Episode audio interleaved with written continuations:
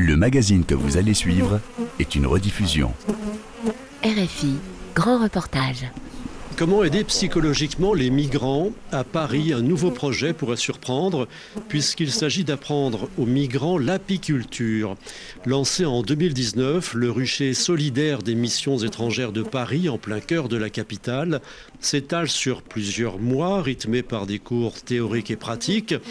Et le constat est là, les abeilles améliorent la santé mentale des exilés et les aident à se reconstruire en soignant le syndrome de stress post-traumatique. À Paris, des abeilles pour apaiser les souffrances des migrants, c'est un grand reportage de Lise Verbeck.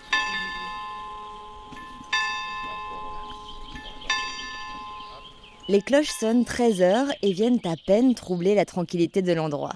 En plein cœur de Paris, ce jardin immense d'un hectare surprend tant il est insoupçonnable depuis la rue. Impeccablement entretenu, il appartient aux missions étrangères de Paris, là où sont formés les missionnaires envoyés en Asie par l'Église catholique. Deux week-ends par mois, c'est ici que viennent les exilés pour s'occuper des cinq ruches installées au fond du parc à l'ombre des tilleuls. Votre femme, elle, fait, elle a une des mains plus petites Ce samedi-là, le rucher solidaire accueille deux nouveaux arrivants, Jack Aridja et sa femme, exilés ivoiriens en France depuis cinq ans. Voilà, c'est une paire toute neuve alors. C'est une première pour Jack Aridja de revêtir les gants et la tenue d'apiculteur. Des images de son pays lui viennent en tête. C'est une nouvelle expérience pour moi. Parce que je me rappelle une fois que je suis parti à la campagne pendant les vacances, on devrait aller récolter du miel, mais c'était avec des abeilles sauvages. Alors, j'ai pas oublié cette expérience. Quoi. Ça a été difficile. En plus, il faut dire que c'est des méthodes, je dirais, rudimentaire, voire drastique en fait. Sans outils de protection, sans matériel, donc c'est beaucoup plus compliqué, c'est beaucoup plus de risques en fait. Les abeilles, je trouve que c'est dangereux parce que ça peut être mortel, ça peut être dangereux, mais comment les apprivoiser au point d'en avoir dans une ville en fait, pour moi, c'était vraiment dingue en fait. J'ai dit ok, alors je vais voir comment ça se passe. Oui, il faut emmener tout ça. Euh, et voilà, donc ça je m'en occupe parce que c'est ça c'est mon joujou. Il faut faire les, Ah faut faire les enfumoirs avant. Qu'est-ce qu'il sait pas faire un enfumoir? Allez, Alassane. Alassane il va apprendre l'enfumoir. Allez hop, on prend les ça et c'est ça tu peux le faire sur la table. Ce jour-là, il y a cinq réfugiés pour suivre la séance. Et c'est de la fumée froide, donc on va faire un petit foyer là, tu vois, il va allumer déjà le fond. Et puis après ça, on va mettre, au lieu d'avoir, on va pas avoir des grandes flammes, les grandes flammes, on va les étouffer. L'idée d'apprendre l'apiculture à des migrants est née il y a 4 ans dans la tête de Rémi Brouard, médecin bénévole à Médecins du Monde. Ce qui a lancé le projet, c'était une, une maraude euh, au canal de l'Ourcq avec Médecins du Monde. Voilà, j'étais euh, dans un, un mauvais jour pour euh, la population migrante parce qu'ils se battent très souvent pour le- obtenir des tentes, surtout au canal de l'Ourcq. Et en arrivant le matin, euh, on avait plein de traumas de la veille. Enfin, c'était un peu, euh, pathétique. Et puis, euh, on commence à travailler, à s'occuper des gens. Je me souviens, j'étais par terre en train de soigner une cheville foulée. Et puis arrive derrière moi un petit camion. Et tous les gens qui se battaient la veille se mettent deux par deux dans une fraternité retrouvée derrière la camionnette, dont les portes s'ouvrent. C'était vraiment théâtral. Les portes s'ouvrent et une personne avec des énormes pots de miel commence à distribuer du miel avec euh, des tartines. Et ils partent tous avec leurs tartines et ils se mettent tous, ceux qui se, battaient la veille, se mettent à parler de leur pays, à parler de la qualité du miel. Extraordinaire. Ça m'a marqué quoi. Je me suis dit, il y a quelque chose qui se passe là. Non, on a trouvé quelque chose. Le médecin, également apiculteur amateur, en parle alors à Marie-Laure Legros. Je suis apicultrice dans un jardin partagé à Paris, dans le 19e, où euh, de temps en temps euh, j'accueillais euh, pour une association des femmes migrantes qui passaient du temps, se sentaient bien dans ce jardin. On parlait d'apiculture, on parlait de leur pays, on parlait de leur passé. en- les, herbes, les fleurs, tout ça euh, faisait monter des souvenirs et faisait du bien. Et donc on dit, bah écoute, euh, si on faisait un rucher pour euh, accueillir les gens qui sont exilés, migrants, en voie de régularisation ou pas, est-ce que ce serait pas un moyen de, bah, de leur apporter quelque chose qui leur permettrait, un, de faire quelque chose, de sortir de leur isolement, de, de retrouver une certaine fraternité, et puis au passage d'apprendre quelque chose qui souvent est prestigieux dans leur pays. Tous les deux montent le projet petit à petit avec l'aide matérielle de la Société centrale d'apiculture. Mais il y a une première difficulté, trouver un endroit où poser les ruches. On a cherché partout où aller euh, s'installer. Ça a été compliqué, euh, ça nous a bien pris 2-3 mois avant de trouver euh, l'endroit idéal. On a rencontré la mairie de Paris qui nous a dit mais oui c'est un très beau projet mais il faudrait que vous incluiez des Parisiens. On a dit d'accord. Ils nous ont proposé de, reparler de ça plus tard mais bon il n'y a pas eu de vrai suivi donc on a fini par euh, ben, faire du démarchage grâce à Google du reste. Moi je regardais les beaux jardins dans Paris en me disant mais clairement une des raisons c'était de rentrer dans Paris sortir les gens du périphérique et leur proposer un, un endroit euh, au calme dans lequel ils pourraient se ressourcer, se retrouver et, se rebâtir. Ils finissent donc par trouver ce jardin dans les beaux quartiers de la capitale. Les missions étrangères de Paris et son économe général, le père Yvan Ponsonnet, ont vite été séduits par le projet.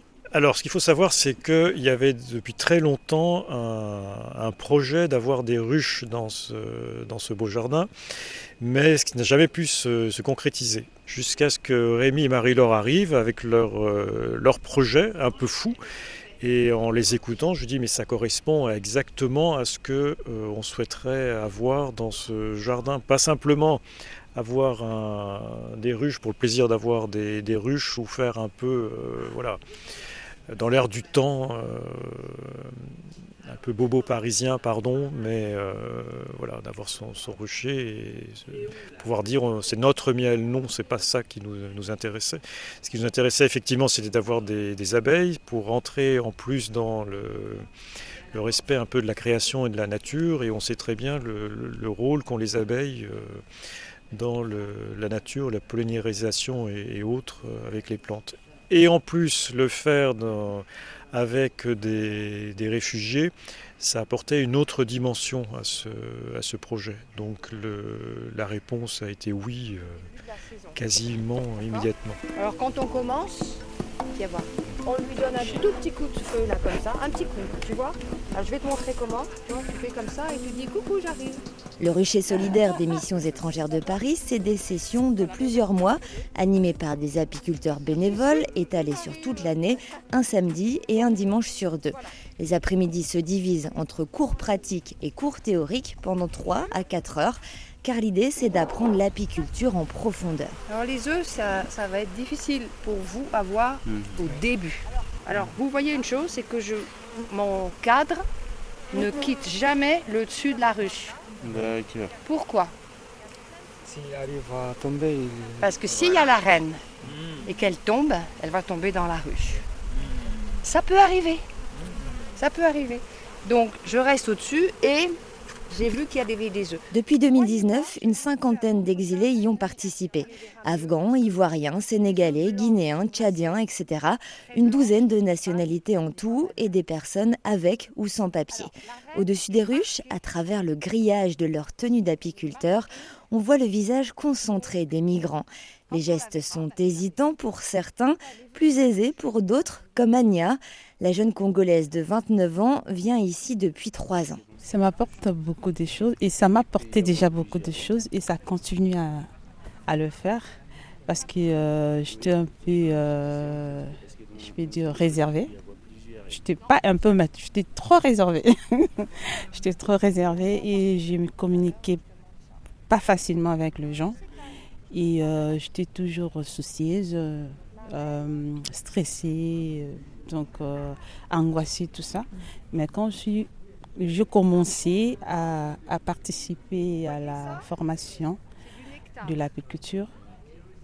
Donc je me suis, j'ai découvert une, donc une famille ou un monde que j'ai cherché en moi, mais je n'ai pas trouvé. Je l'ai trouvé ici. Donc euh, quand je suis là, je vois, je peux dire, euh, mes collègues.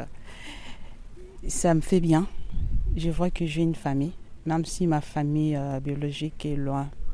Je vois que j'ai une famille, je peux compter sur eux, j'ai la joie, euh, Donc ça me donne envie de, toujours avoir le sourire, à être toujours là aussi pour, pour eux s'ils ont besoin de moi. Et donc ça m'a donné l'espoir le courage d'avancer, de ne pas baisser les bras, et de ne pas euh, succomber, de ne pas euh, se lamenter à, mon propre sort, tout ça. Donc euh, ça m'a vraiment encouragée. Donc ça m'a poussé pour que je puisse aller en avant. Alors, est-ce qu'on voit la reine? Non, mais on voit beaucoup, beaucoup de... Là, c'est un très, très beau couvain. Hein. Hmm. D'accord? Et l'autre côté? Voilà, très bien, bouge pas, c'est très bien comme ça. Et là, tu montres aussi, on voit les larves là, on voit très très bien les larves, on voit les, œufs qui sont ici. Et puis, euh, c'est un très très beau cadre, hein, ça, c'est magnifique. Alors, tu vas le remettre avec les mains en pince au-dessus, voilà. Et tu descends tout doucement en regardant bien les deux côtés. Hmm. Voilà, je te guide un peu. Devant les abeilles, Anya reprend goût à la vie. Comme les autres participants, elle a vécu des traumatismes et un parcours difficile. J'avais euh, l'âge de 13-14 ans, j'ai été violée et euh, ça fait que j'avais euh, un enfant de ce violeur. Et ça fait beaucoup d'années n'avais pas trouvé la personne. C'était par hasard, je vis un homme vous êtes tombé sur lui Oui, j'ai tombé sur lui euh, et j'ai essayé d'aller porter plainte. Ça s'est mal tourné.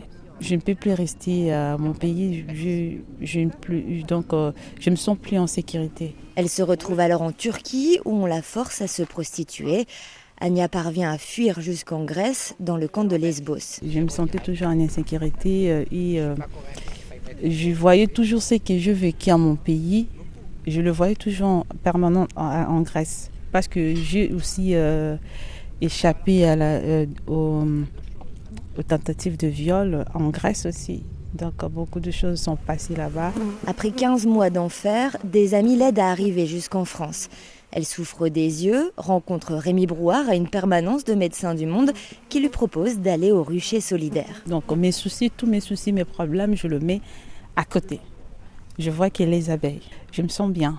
Je sens qu'il y avait un pouvoir et euh, je l'ai déposé quelque part et j'ai pris la tranquillité. Le pouvoir apaisant des abeilles n'est pas nouveau et il a déjà été utilisé par le passé. Après la Grande Guerre, notamment aux États-Unis, des soldats mutilés ont appris l'apiculture dans un programme de réinsertion. Gaëlle est travailleuse sociale et bénévole au rucher et elle est convaincue de l'aspect thérapeutique du projet. Alors d'un côté, je pense que ça permet de dépasser ses peurs. C'est-à-dire que quand on arrive à, manipuler une ruche dans laquelle il y a 60 000 abeilles, ça permet de, se prouver à soi-même qu'on est capable d'affronter ses peurs. Et puis ça demande une telle concentration et de la précision dans ses gestes euh, que en fait c'est presque un, espace de méditation où plus rien autour n'existe. Là-dessus c'est intéressant.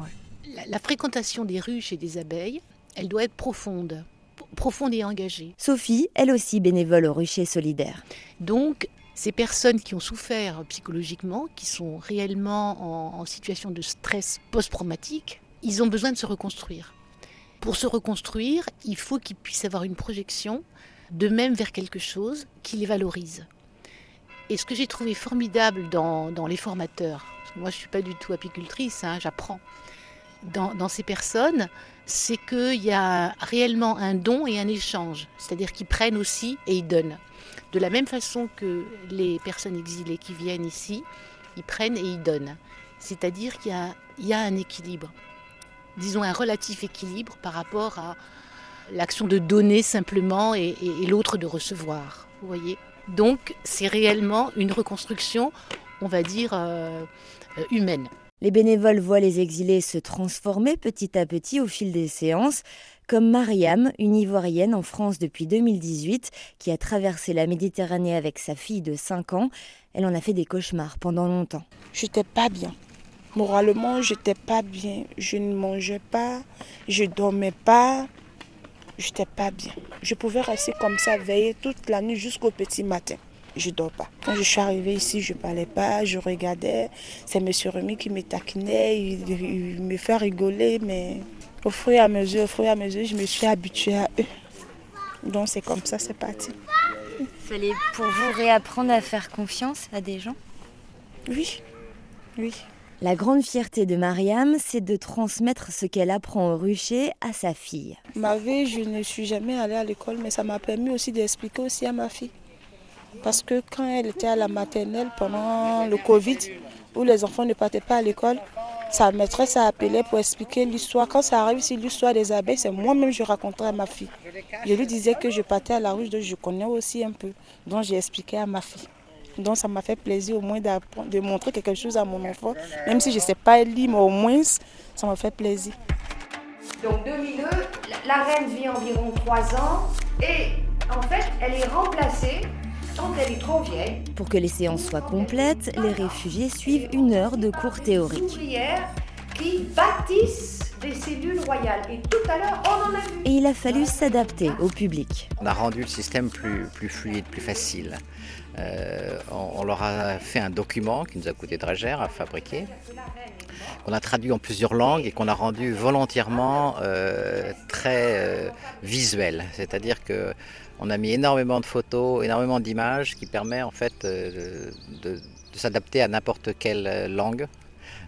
on, l'a traduit en, dari et on, peut le faire en anglais et en français. Mais tout ça, ça leur permet d'avoir des visions des choses. Voilà. Donc on l'a rendu beaucoup plus facile de, en termes de compréhension. On l'a coupé en sept, euh, sept, chapitres importants. Et on l'a rendu plus compréhensif, c'est-à-dire qu'on leur a, il y a un chapitre sur euh, comment elles habitent, après comment elles se logent, comment elles mangent, comment elles se défendent, enfin des choses qui leur, qui dire quelque chose pour eux, voilà, qui sont quand même les bases de, leur vie aussi ici, voilà. Donc euh, comment se protéger du vent, du froid, enfin voilà, et, et, adapter au monde des abeilles, donc ils s'identifient souvent. On comprend que la reine, elle pond les œufs, les ouvriers, elles, entretiennent la reine, et les mâles, autres qui accoupler la reine, est-ce qu'ils font d'autres choses en fait? C'est une bonne question. En fait, on pense que non. Cette année, en plus des bénévoles apiculteurs, qui sont une dizaine, et des traducteurs en dari, anglais et arabe, le rucher a mis en place des bénévoles aidants sociaux. Sophie en fait partie peu à peu, on a remarqué quand même que les personnes, euh, ils ne peuvent pas arriver à repartir. Très souvent, on, connaît un tout petit peu de leur histoire et on ne les questionne pas. Mais c'est vrai qu'ils ont, des, problèmes. C'est-à-dire qu'ils vivent très souvent soit dans la rue, soit en grande banlieue, euh, dans des hôtels très souvent. Euh, ils sont à la recherche. Il y en a qui ont leur papier, il y en a qui sont en attente d'avoir leur papier. Et donc, on a constitué comme ça cinq personnes qui sont on va dire, des aidants sociaux. C'est-à-dire que les personnes euh, migrantes peuvent nous poser des questions et nous, on va tenter d'y répondre. Et quels sont les types de questions qu'ils peuvent vous poser? On peut répondre des questions sur euh, les rendez-vous à la caisse euh, d'assurance familiale, hein, qui gère le RSA quand même, avec des choses comme ça. Les rendez-vous à la préfecture, on peut expliquer, ou, alors on peut orienter vers des juristes ou des, des assistants sociaux. Ça a l'air de fonctionner et on a forcément une limite parce qu'on n'est pas embauché ni en fonction mais on essaye d'aider. Chaque aidant dispose également d'un budget de 100 euros issu de la vente du miel, notamment pour donner des tickets de métro aux exilés, qu'ils puissent venir au rucher. Le plus difficile étant de les faire adhérer au projet sur la longueur, car chacun a beaucoup de problèmes à gérer. Mamadou est guinéen. Au rucher depuis le début de l'année, il met tout en œuvre pour ne jamais manquer une séance. Oui, moi, quand je suis là, je pense à rien du tout sauf les abeilles ou les animaux, autre chose. Quand je suis là, je suis content. Je n'ai pas quelque chose dans mon cœur qui me fait douter de rien ou je sais que je suis là dans le bon endroit et quelque chose de sûr. Une quinzaine d'exilés a participé à la session de cette année qui va se terminer dans quelques jours par la vente du miel récolté. Pour la prochaine session, les bénévoles du Rucher Solidaire se préparent à accueillir des réfugiés ukrainiens. Ils sont à la recherche de traducteurs. À Paris, des abeilles pour apaiser les souffrances des migrants. Un grand reportage de Lise Verbeck, réalisation Nicolas Benita.